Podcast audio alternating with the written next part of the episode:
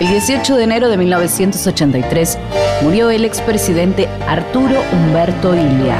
Y Arturo, ¿cómo haces falta?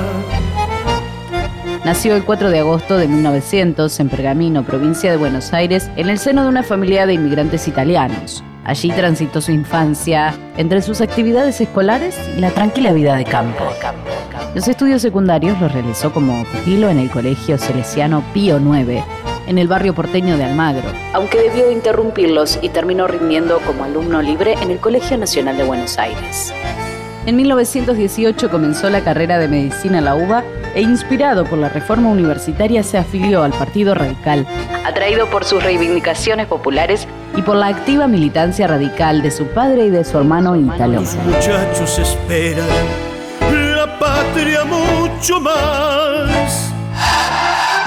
Cinco años después, Ilia ingresó como practicante al Hospital San Juan de Dios de la ciudad de La Plata, graduándose con el título de médico en el 27.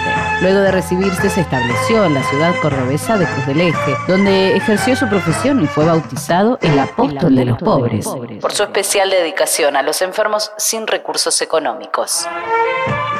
En 1935 asumió como senador provincial e impulsó la ley de reforma agraria, aprobada por la legislatura de Córdoba, pero rechazada en el Congreso Nacional.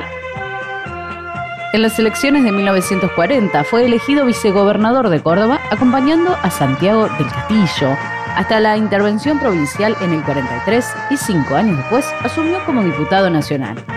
Luego del golpe de Estado contra Juan Domingo Perón, Ilia fue elegido gobernador de Córdoba, pero no llegó a asumir debido a un nuevo derrocamiento, esta vez contra Arturo Frondizi, quien había eliminado la proscripción del peronismo.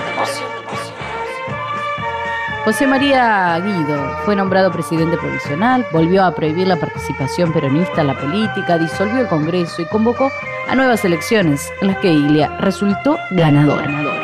En su discurso de asunción, el líder radical se comprometió a luchar contra la corrupción. Estaremos colaborando con vuestra honorabilidad en una legislación que castigue severamente el enriquecimiento ilícito de los funcionarios públicos y a quienes sean instigadores o cómplices de tales hechos. Luego de asumir como presidente, habilitó la participación del Partido Justicialista a los comicios, aunque la prohibición a Perón sigue en pie. Como presidente, Arturo Ilia impulsó la ley del salario mínimo vital y móvil y el Consejo del Salario. También convalidó la ley de medicamentos, la reforma del sistema hospitalario y financió obras para ampliar la red de agua potable. En cuanto a la educación, aumentó su presupuesto año a año y en el 64 puso en marcha el Plan Nacional de Alfabetización. En materia económica tuvo una política de ordenamiento del sector público, de impulso a la industrialización y de disminución de la deuda pública. Nuestros compromisos exteriores van a quedar aliviados de una manera sustancial. Los pagos se van a reducir extraordinariamente y vamos a poder dedicar gran parte del esfuerzo nacional a promover este progreso de la República. El 28 de junio de 1966 se produjo un golpe de Estado que lo obligó a abandonar el gobierno. Ilia renunció a su jubilación de presidente y regresó a Cruz del Eje, donde retomó el ejercicio de la medicina.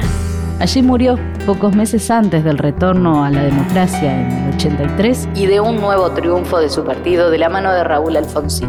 Arturo Ilia nos dejó su mensaje de paz, de austeridad, su sentido exquisito de respeto por la personalidad humana y casi por obligación debemos transitar ese camino para ser la Argentina que nos merecemos.